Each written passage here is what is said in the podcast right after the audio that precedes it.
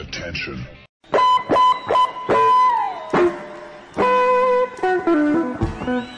Das ist Olympia Fast Daily auf sportradio360.de.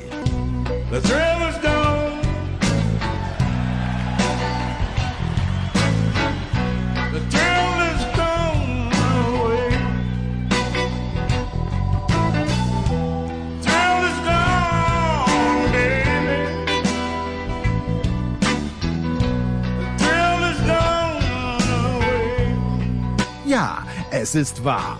Wenn der große Leader aus Tauberbischofsheim ruft, schauen wir noch einmal schnell im Dopinglabor in Sochi vorbei. Fliegen dann aber ohne Umwege, zumindest virtuell, ins Keim, aber leider nicht Corona-freie Tokio. Und versuchen dort mit Kevin Durant, Novak Djokovic und einem bulgarischen Gewichtheber unseres Vertrauens doch noch einen Platz im Wettbewerb der Teamsynchronschwimmer zu ergattern. Olympia Fast Daily. Jetzt.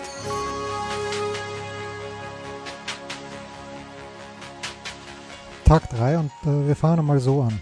Ich ähm, schaue also in der Früh ein bisschen Olympia, was halt gerade so läuft und äh, gehe dann selbst ganz kurz auf, aufs Rad, schalte mein Handy aus, was ich immer mache, wenn ich auf dem Rad bin, komm zurück, gibt's eine WhatsApp-Nachricht von Jürgen Schmieder aus Los Angeles, der mir sagt, Gold für Österreich. Und ich denke mir, Gold für Österreich, großartig. Aber unser Schwimmer, der eigentlich was reißen hätte sollen, oder der mit der zweitbesten Zeit, glaube ich, ins Finale gekommen ist, nicht glaube ich, sondern das war ja so, äh, der Auböck, der war es ja nicht. Gut, und dann schreibe ich den äh, Jürgen Schmieder zurück und sage, Schmiedi, wer denn, was denn, wo denn? Und er sagt, Radfahren. Und da wusste ich schon, Radfahren der Frauen musste sein, weil die Männer waren ja gestern am Start. Und das ist genau meine Beziehung zu Anna Kiesenhofer. Also wenn mir jemand gesagt hätte, Anna Kiesenhofer, was glaubst du, welche Nation? Naja gut, hätte ich getippt, äh, Deutschland, Österreich oder meinetwegen auch noch die Schweiz. So weit wäre ich gekommen, aber hätte natürlich die Sportart nicht gewusst. Gold für Österreich. Ich glaube nicht, dass ich da heute wesentlich besser schlafen werde. Deshalb aber nehmen wir natürlich gerne mit, glaube ich. Weiß ich nicht. Äh, mir ist der Medaillenspiegel relativ pari. Ich habe mich auch gestern für den Carapaz irgendwie gefreut, weil der ein starkes Rennen gefahren ist. Aber wenn ich das so richtig nachlese, dann äh, hat Anna Kiesenhofer früh schon die Fünfergruppe initiiert, wie es im österreichischen Standard heißt, dass die eben vorne wegfährt und ist dann selber weggefahren, noch nachgefahren. Ja, Goldmedaille für Österreich. Äh, Ich glaube, das ÖOC kann jetzt schon geschlossen nach Hause fahren, weil äh, damit hat keiner richtig gerechnet. Ich glaube, einen Kletterer haben wir auch noch. Und den Weißheidinger, den Lucky im Diskuswurf. Und wenn ich wir sage, dann meine ich gar nicht wir, es mir eigentlich wurscht ist. Aber schön für Anna Kiesnover selbstverständlich, vor allen Dingen, wie gesagt, auch wie es zustande gekommen ist. Was haben wir heute vor? Äh, wir fangen gleich mal an mit Ballsport Hockey mit Björn Jensen. Dann äh, schauen wir mal, was Kaiser heute so getrieben hat. Der war beim Tennis. Also ich weiß schon, was er getrieben hat. Er war beim Tennis, aber wie genau das war, wird uns dann ein bisschen später erzählen. Und Saskia Leite hat gestern Handball, wir haben sie nicht erreicht, aber heute ähm, schon. Und Handball und Bogenschießen für die Saskia heute. So, das wird das Programm sein. Herrschaften, weiter geht's in unserem Olympia Fast Daily, Tag 3. Und äh, jetzt ist am Rohr Jö Björn Jensen vom Hamburger Abendblatt. Björn, schönen guten Morgen. Moin, moin. Und Björn, du, äh, mit dir sprechen wir gerne über äh, Sportarten, die wir sonst nicht so sehr im Fokus haben. Wir haben über Hockey gesprochen vor ein paar Wochen mit Christopher Rühr. Mir war damals echt nicht bewusst, Björn, was das für ein Gott ist in der Hockeyszene, der Christopher Rühr. Ja. Aber schön, dass du ihn an den Start gebracht hast. Lass uns dennoch mit den Frauen beginnen, denn in der Nacht von äh, Samstag auf Sonntag 2 zu 1 gegen Großbritannien, die deutschen Frauen. Ich dachte, Deutschland wäre, und ich habe es in der Süddeutschen Zeitung bei Volker Kreisel gelesen, Deutschland wäre jetzt ready, die Niederlande herauszufordern, eigentlich Goldfavorit. Sind sie das immer noch, trotz dieses knappen Sieges oder gerade wegen dieses knappen Sieges, Björn? Also als Goldfavorit Deutschland zu bezeichnen, finde ich äh, etwas vermessen. Der Goldfavorit ist für mich immer noch ganz klar die Niederlande, die es ja auch bei der Europameisterschaft bewiesen haben, dass sie weiterhin äh, auf jeden Fall europäische Spitze und in meinen Augen auch Weltspitze sind. Ähm, für die deutschen Damen war das ein guter Start. Äh, das war, man hat gesehen in den, in den ersten äh, Viertel äh, große Nervosität noch zu spüren, aber dann haben sie sich gut reingearbeitet und ähm, wie ich fand das auch verdient gewonnen. Großbritannien ist ja auch keine Laufkundschaft, äh, im Gegenteil, die sind Olympiasieger 2016 gewesen in Rio, insofern, äh, die muss man auch erstmal schlagen. Also ich möchte da, ich, ich möchte ein bisschen zurückrudern.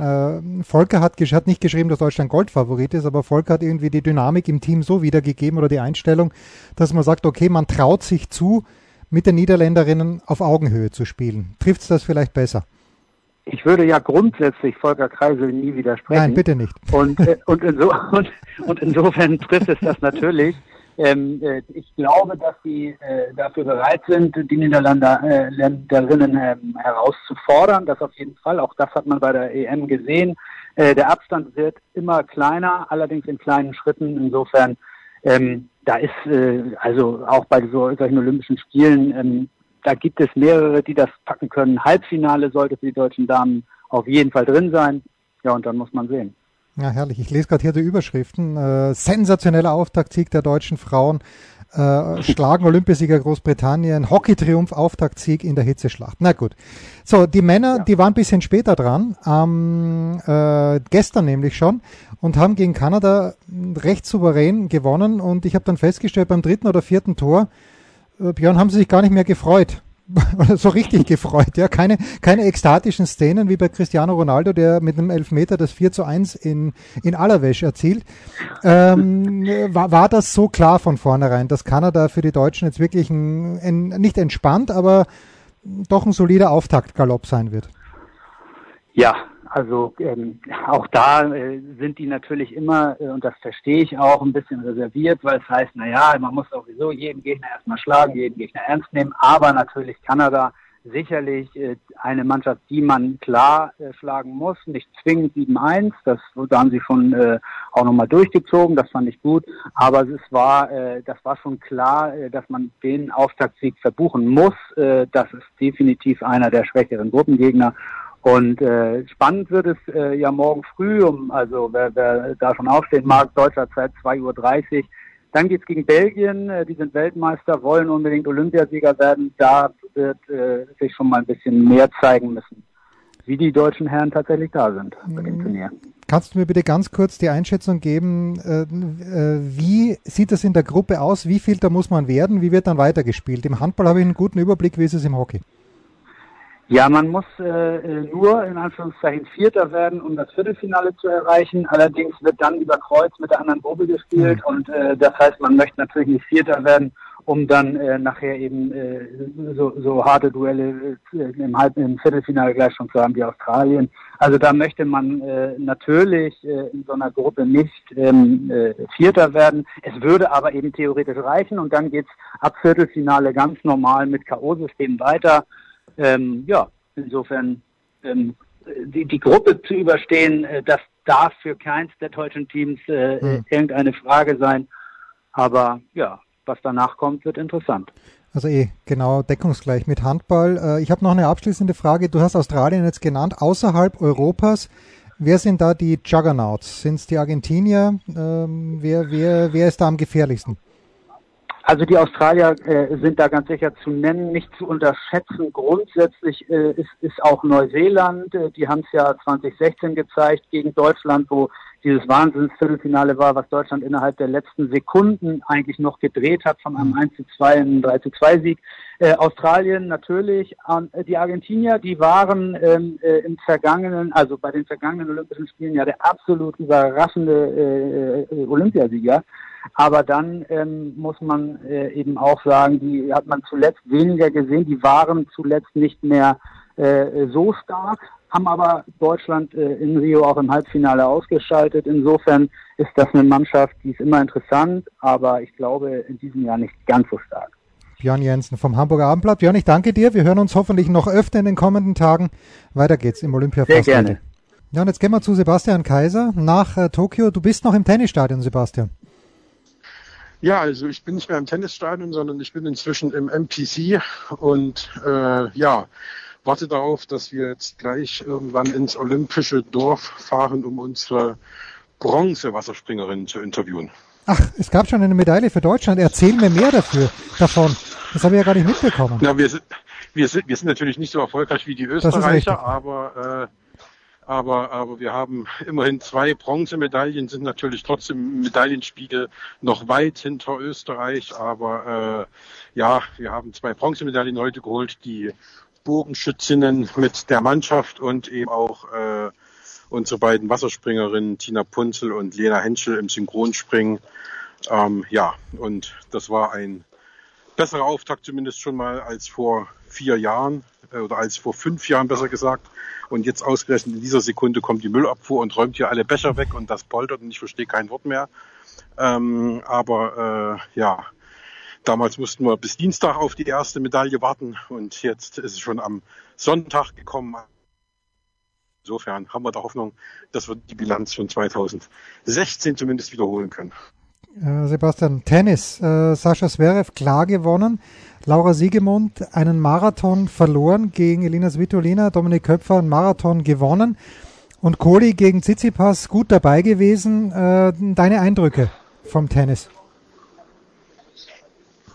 Ja, ich habe nur das äh, Match von Alexander Zverev live im Stadion gesehen. Alles andere habe ich nicht gesehen. So mit einem Auge im Fernsehen äh, äh Siegemund gegen Svitolina. Ähm, bei Zverev muss man sagen, alles prima. Ähm, hat sich gut bewegt, hat äh, ein bisschen was probiert, hatte ich auch den Eindruck. Ähm, er hat erwartungsgemäß klar gewonnen, hätte das vielleicht sogar noch ein bisschen klarer gestalten können, aber äh, da kamen dann die Returns nicht so am Ende des zweiten Satzes, wie er sich das gewünscht hat. Und ähm, dann ist er ja danach auch gleich auf dem Trainingsplatz, sofort nach dem Matchball Mhm. und hat mit Michael Kohlmann äh, noch ein paar Returns geübt, ehe er, ehe er dann zu uns kam. Das müsste man dann auch mal irgendwann ändern, äh, weil wir haben uns dann wieder die Beine in den Bauch gestanden. Und äh, ja, eine Eistonne gab es zum Glück nicht. Demzufolge hätte es wahrscheinlich, oder sonst hätte es wahrscheinlich noch länger gedauert, bis er bei uns aufgeschlagen wäre. Und äh, ja, insofern muss ich sagen, das war okay. Bei äh, Laura Siegemund muss man sagen, überraschend stark gespielt. Also ich hätte äh, da gedacht, dass die Cut in zwei Sätzen rausgeht, aber wahrscheinlich war die Svitolina war noch von, von, der, Svitolina von der Hochzeit noch mitgenommen. ne? Von der Hochzeitsnacht noch ein bisschen mitgenommen oder von der Hochzeit insgesamt. Also da muss man mal gucken, ähm, wie das jetzt im weiteren Turnier äh, bei ihr wird. Und äh, ja, Köpfe, wie gesagt, kann ich nichts sagen. Kenne ich auch nur das Ergebnis. Und da habe ich aber dann gar nichts gesehen, weil ich da schon wieder auf dem Weg zurück war, beziehungsweise davor schon am Schreiben war. Ja, also Kohli, kann ich dir sagen, hat 2-0 geführt mit Rake im dritten Satz. Dann ist äh, Tsitsipas hat er seine Fehler eingestellt. Kohli hat schon noch Chancen gehabt, äh, aber hinten raus dann mit 6-3 verloren. Ich dachte schon, Tsitsipas ist wieder in seiner in seiner Stimmung, äh, wo wie er auch in Hamburg war, so ein bisschen scheiß der Hund drauf. Mm, War es dann am Ende aus Sicht von Kohli leider nicht. Die Bedingungen, Sebastian. Leider nicht, genau. Äh, sagen, sagen wir mal bitte ein Wort. Also ich habe das Spiel von Köpfer teilweise gesehen gegen Banjes und äh, das ist natürlich Wahnsinn. Ja? Also da, da musst du ja nach jedem Ballwechsel eigentlich dich abtrocknen. Die Bedingungen müssen abartig schwierig sein.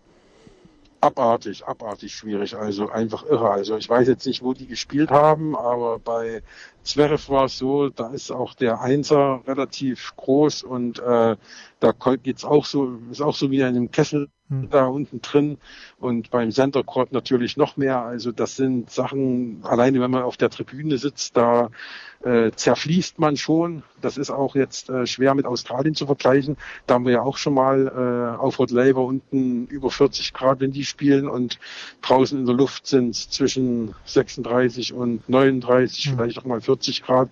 Aber das ist eben alles relativ trocken. Das ist eben in äh, Tokio hier nicht so. Da ist die Luftfeuchtigkeit verdammt hoch. Also hier, wie gesagt, das sind reißende Sturzfluten, die da äh, äh, an Schweiß äh, von den Spielern abströmen und auch von uns, wenn, auch wenn wir nur da sitzen. Man braucht immens viel Wasser zum Trinken, trinken und äh, Zverev hat auch gesagt, dass er sich darauf anders vorbereitet. Also man muss andere Getränke nehmen, man muss andere Salze nehmen, muss das halt alles irgendwie hinkriegen und versuchen, äh, gut vorzubereiten, so ein Match und äh, dann schauen, dass man eben dieses diesen Wettkampf halt relativ kurz hält und äh, ja, damit man dann auch Kraft zum Trainieren danach hat.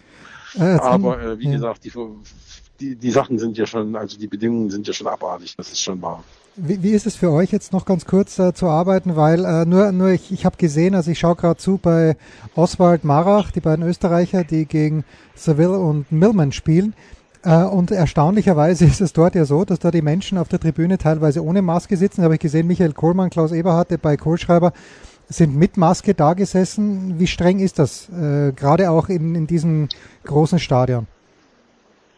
Na, erst- erstmal wundere ich mich, dass überhaupt Leute im Stadion sind da, wo du jetzt gesagt hast, dass du welche gesehen hast. Ja, also, das, das scheinen also äh, Betreuer und, und, und äh, ein, zwei andere Olympioniken vielleicht ja, sein. das kann auch gar nicht anders sein, weil hier keine, weil, genau, weil hier keine Zuschauer, äh, auch keine anderen Olympioniken zugelassen sind. Also äh, das ist also so, dass hier die Stadien leer sind. Ähm, die sind schon sehr streng, also, aber es lässt sich einfach nicht durchhalten. Also Man sieht immer Leute auch ohne Maske oder äh, die Maske eben runtergezogen, weil es eben schlicht und einfach sich kaum atmen lässt. Also wenn ich jetzt PC gucke, da kann ich dir jetzt auch sagen, dass da ein Kollege ohne Maske sitzt. Da äh, sehe ich auch viele, die eben nur äh, die Maske äh, am Kinn haben, also da, zutiefst verständlich. Und äh, wie gesagt, auf den Tribünen ist es auch so, dass natürlich auch die Kameramänner dort die Maske nicht über die Nase gezogen haben. Das hält kein Mensch aus. Das ist einfach unmenschlich. Noch dazu stehen die allein auf weiter Flur. Also wen sollen sie anstecken oder von wem sollen die angesteckt werden? Also von den von den Grillen, die hier durch die Luft zirpsen, sicherlich nicht. Und äh, genauso ist es eben auf den äh, Tribünen oder lustigerweise haben ausgerechnet die Linienrichter und die Ballkinder äh, keine Masken auf. Also da äh, und die sind ja nur an den Spielern dran. Also das ist alles hier nicht ganz durchdacht und ist auch alles völlig wahnsinnig. Ich habe heute mit Simon Geschke, dem Radfahrer, Ja, äh, ja. gesprochen, der in Quarantäne muss für zehn Tage. Der hat also äh, äh, erzählt, dass es eben absoluter Wahnsinn ist, weil er eben nicht mal äh, Amazon-Lieferungen empfangen darf. Er wollte sich Kaffee bestellen, hat sich so eine kleine Kaffeemaschine mitgenommen, äh, keine Chance. Also das sind so äh, Geschichten, die ja, die lassen einen Kopfschütteln zurück und äh, deswegen ist das äh, ja eigentlich ja kann, das Ja, muss man Moment. erleben, um es beschreiben zu können. Also Moment, Moment, aber wie, wie kann sich Geschke jetzt äh, ernähren? Uber Eats, das ist ja das gleiche wie Amazon, oder wie Zimmerservice, wie, wie, wie, wie kriegt er sein Nein, Uber Essen? Eats ist auch, nein, Uber, Uber, Uber, Eats, Uber Eats ist auch verboten. Es gibt drei Mahlzeiten am Tag. Äh, Frühstück 8 bis 9, Mittagessen 12 bis 13 und Abendessen 18 bis, 18 bis 19 Uhr. Da darf er runter in die Lobby gehen Mhm. und sich das Essen aussuchen und abholen Okay. und mit aufs Zimmer nehmen. Aber das ist ihm alles andere als das, was er gerne isst oder das, was er, er ist Veganer. Da wird's ja gleich nochmal schwerer. Und da gibt's also kaum irgendwas für ihn. Ah, Das ist das erste Problem. Das zweite ist, dass sagt, er sagt, das schmeckt nicht, das ist so ähnlich wie Flugzeugessen. Mhm. Und äh, ja, also er hat jetzt zehn harte Tage vor sich. Was macht der Geschke noch in diesem Jahr? Fährt er noch die Vuelta oder wie ist der Plan? Keine Ahnung, das werden die, also er sollte als nächstes Anfang August das Arctic Race of Norway fahren und äh, das wird jetzt wahrscheinlich nichts werden. Also er muss jetzt dann, wenn er zurück ist, mit Kofidis reden und äh, er weiß selber noch nicht, was er macht. Also das ist jetzt völlig, äh, es kommt jetzt auch darauf an, äh, ob er seine Form vollständig verliert durch zehn Tage Nicht-Training. Ja. Der Bund Deutsche Radfahrer versucht jetzt ihm äh, eine Rolle und ein äh, Rad zu organisieren, das man ins Zimmer stellen darf. Das ist eigentlich auch verboten. Also äh, Und wo soll sich die hinstellen? Du, die musst du ja fast aufs Bett stellen, Ja, so aber- klein wie die Zimmer sind. Ich, ich verstehe schon, warum das macht, aber genau, das, genau. Ne, aber äh, äh, er kann dann zumindest ein bisschen fahren. Aber das kann er eben, äh, äh, das darf er eben wahrscheinlich nicht, weil die Japaner sich da querstellen und äh, auch das verbieten und demzufolge ist das alles ein bisschen, ja, alles nicht so einfach hier. Also ich kann nur jeden beglückwünschen, der sich dann dazu entschieden hat, nicht nach Japan zu reisen. Der Plan für morgen, Sebastian, bei dir ist welcher? Wo werden wir dich vielleicht erreichen? Das kann ich noch nicht sagen. Also wahrscheinlich in, beim Schwimmen Schon, und, oder beim Tennis. Also, na, ich war heute früh auch schon beim Schwimmen. Also ich habe mir den Lauf von Henning äh, äh, Mühlleitner angeguckt, der ja äh, als Vorlaufschnellster ins Finale über 400 Meter Freistil gekommen ist und habe so ein bisschen gehofft, dass das die erste Medaille wird. Ja, aber das haben wir Aber Österreicher, er- äh, Sebastian, das haben wir haben Österreicher die auch gehofft. Österreicher Ja? auch gedacht. Vierter ja, Platz. Dann sind sie beide, dann sind sie beide zeitgleich ins Ziel gekommen. Hm. Der Felix Auböck und der Henning Mühlleitner und sind dann äh, ja Vierte geworden. Wäre schöner gewesen, wenn sie beide Dritte geworden wären. Und äh, ja, dann bin ich eben dann sofort zum Tennis rüber, um Alexander Zverev zu sehen. Und äh, ja, so läuft Olympia. Die Wege sind ja, auch wenn sie offiziell ziemlich kurz sind, sind sie aber doch sehr lang, weil die Busse äh, so lange brauchen. Also für eine, für eine Strecke, die du in zehn Minuten laufen kannst, äh, fährst du hier 50 Minuten mit dem Bus. Also das ist halt du darfst es halt nur, du darfst halt nicht laufen. Das So, ist das Problem. Jetzt wirklich die Deswegen, allerletzte ja. Frage. Äh, Sebastian, die allerletzte Frage. Warum ist das 400-Meter-Finale am Vormittag ausgetragen worden? Normalerweise die Finals sind doch immer am Abend. Ja, aber äh, NBC zahlt hier halt eine Ah, Menge Kohle okay, okay, und wahrscheinlich ja. die meiste Kohle. Und äh, wenn man jetzt mal zurückrechnet, in Los Angeles äh, ist es neun Stunden früher als in Deutschland und in Deutschland ist es sieben Stunden früher als in äh, Tokio. Das heißt, neun plus sieben sind 16. Und wenn hier um 10 Uhr das Finale ist, dann kannst du dir ausrechnen, dass es 18 Uhr in Los Angeles, glaube ich, ist, wenn ich jetzt richtig gerechnet habe. Ja, ein- Und 21 Uhr York. demzufolge Ja, ist gut, ja. 21 Uhr in New York ist. Ja. Und äh, das ist natürlich Primetime. Und äh, NBC hat sich dann aus äh, erbeten, dass eben diese Wettkämpfe, die für sie relevant sind, eben Schwimmen und ich glaube auch Turnen ist äh, früh, äh, wenn ich mich nicht irre, das weiß ich jetzt gar nicht so genau, wann die Turnfinals sind mit Simon Biles, dass solche Veranstaltungen dann vormittags stattfinden. Und äh, die Sachen, wo sie eben sagen, die 100 Meter Läufer, die kennen wir eh nicht, die finden eben dann abends 21.50 Uhr hier statt. Das ist dann minus 16, 5.50 Uhr früh in, in, in, in Los Angeles und 8.50 Uhr in New York. Aber wie gesagt, wir haben ja schon mal so spaßenshalber geguckt, wer kennt denn den 100 Meter Läufer aus dem Kopf und uns ist keiner eingefallen, der hier das Finale laufen könnte. Also die Zeiten von äh, Usain Bolt sind endgültig vorbei, wo der attraktivste Wettbewerb der gesamten Olympischen Spiele war. Ja, wo man auch wirklich nicht nur einen, sondern fünf. Calvin Smith, äh, Carl Lewis, das ist natürlich sehr, sehr lange her, aber äh, und Usain Bolt und äh, was weiß ich, äh, wie hieß er noch? Justin Gatlin, acht Jahre gesperrt wegen Ja, Doping. Justin Gatling, Tyson, Tyson Gay hat man gehabt, man Ah, hat ja, Leroy ja. Burrell, Burrell gehabt, du hast äh, Ben Johnson gehabt, du hast äh, die ganzen Sprinter aus, äh, aus der Linford Karibik Christie. gehabt. Ad- Linford Christie. Linford Christie aus Großbritannien, Arthur Bolton hast du gehabt, selbst die beiden Franzosen, äh, äh, Vico und äh, Lemaitre, äh, die jetzt Europarekord gelaufen sind äh, im vergangenen Jahrzehnt. Also da gibt es so viele, ne, was man sagen kann, Mensch, äh, die kennt man noch irgendwoher oder James Blake oder äh, da gibt's äh, äh, ja auch ein paar Jamaikaner, die noch neben Usain Bolt äh, die Finals gelaufen sind oder Morris Green, wer vergisst Ja, ihn? natürlich, selbstverständlich. Olympiasieger 96, Ja, glaube ich, komm. war's. Leichtathletik machen wir Und, nächste Woche. Äh, also, ne, da können wir dann nächste Woche reden. Also, also das und, und solche Leute hast du halt nicht mehr und das merkt man und äh, ja, deswegen gucken wir mal, wie wir die nächsten Tage rumkriegen. Es wird immer wieder viele Wettbewerbe geben, aber wie gesagt, morgen nochmal äh, Schwimmen und Tennis. Yes, Sir. Ich danke dir. Sebastian, bis morgen. Bitteschön, bitteschön, bis morgen.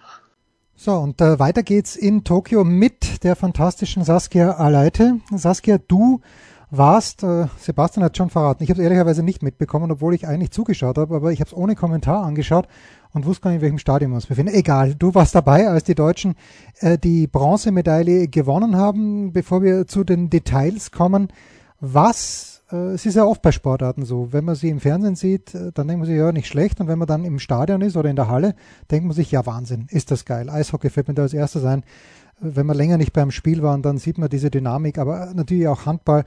Äh, großartig, großartig. Was ist äh, das Besondere am Bogenschießen? Was, was, macht die Faszination Bogenschießen aus? Wenn überhaupt, gibt es eine Faszination Bogenschießen, wenn man sowas live erlebt, Saskia? Der Vorteil, wenn man Bogenschießen tatsächlich jetzt in der Arena sieht, ist natürlich, dass man ja viel mehr mitbekommt, würde ich mal meinen. Also du kriegst natürlich die äußeren Bedingungen einfach mit, wie, wie warm ist es wirklich, wie knallt die Sonne da rein.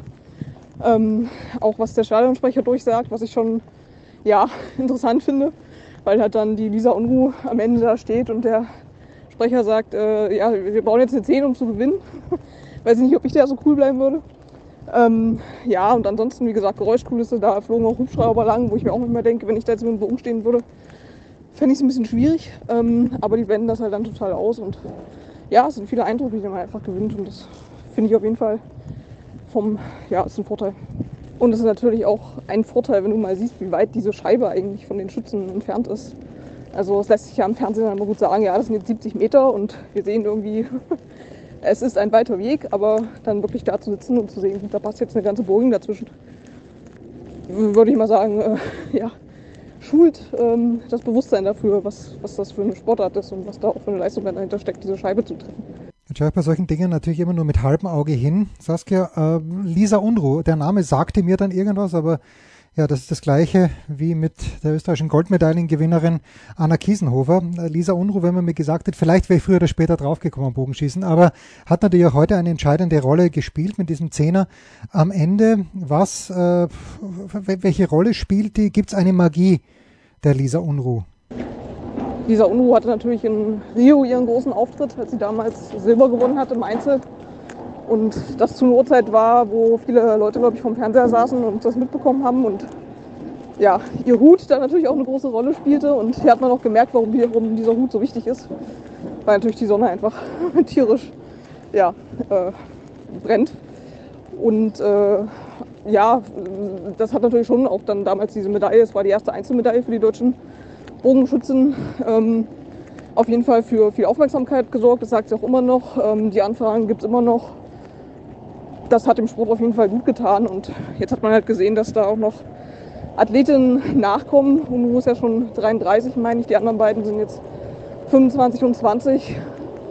Und ja, haben gute Aussichten, sage ich mal, da weiter in ihrem Sport Karriere zu machen.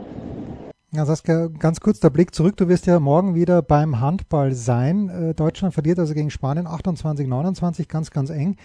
Jetzt sind die Deutschen nicht die einzigen, die so gut wie keine Pause gehabt haben. Wir haben das mit Götze auch in der Big Show besprochen. Nur eine Woche eigentlich, bis es dann wieder in der Vorbereitung losgegangen ist. Welchen Eindruck jetzt von der Fitnessseite her haben dir die deutschen Handballer mit auf den Heimweg gegeben?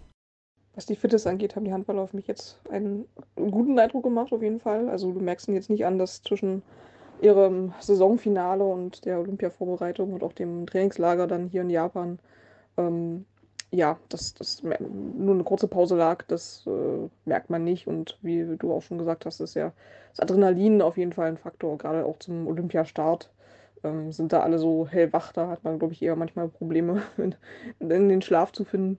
Und das kann natürlich trotzdem im Verlauf des Turnier, Turniers ein Faktor werden, aber da muss man ja dann eh erstmal gucken, ähm, wie sich das weiterentwickelt. Ansonsten spielerisch fand ich, und das passt ja auch zu, diesen, zu diesem Eindruck der, der Fitness, sage ich jetzt mal, haben sie ja wirklich eine sehr, einen sehr agilen Angriff gespielt, was man jetzt auch so vor ein, zwei Jahren von ihnen noch nicht gesehen hat, sage ich mal. Also man hat gemerkt, dass sie sich sehr intensiv auf diesen Gegner auch vorbereitet haben und da sehr viel ausprobiert haben und die Kräfte dafür auch haben. Und genau, das ist auf jeden Fall was, was man positiv mitnehmen kann. Positiv auch fand ich im ersten Spiel die Torhüterleistung, vor allem von Yogi Bitter, der begonnen hat, äh, auch der spanische Tormann, hat mir extrem gut gefallen. Also wenn man sagt 28, 29, dann äh, denkt man sich, naja, 57 Tore in 60 Minuten, so gut können die Goalies gar nicht gewesen sein. Sie waren aber so gut, sie waren sogar ausgezeichnet. Ähm, Andy Wolf, kein, das haben wir bei der WM auch schon gesehen, kein ja, gern ist er nicht zweiter Mann. Gibt es da aus deiner Sicht eine klare Hierarchie in der Mannschaft? Wie, wie macht Alfred das mit seinen Torhütern? Die klare Nummer 1 im deutschen Tor gibt es nicht. Das ist auch nicht so die Herangehensweise von Alfred Gislason. Der hat ja bei der WM in Ägypten auch schon ja, sich für einzelne Spiele festgelegt, wen, wen er halt ins Tor stellt, ähm, wen er für die ganze Partie oder eine Halbzeit oder so.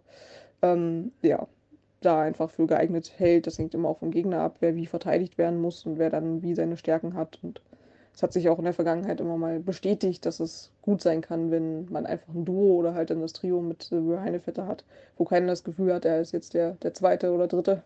Ähm, weil es einfach Phasen im Spiel gibt, wo es bei dem einen läuft und bei dem anderen nicht. Und dann sollte der, der eingewechselt wird, ja auch nicht das Gefühl haben, dass er halt nur der Ersatz ist. Und so wird man es, glaube ich, hier auch weiter handhaben und beobachten können.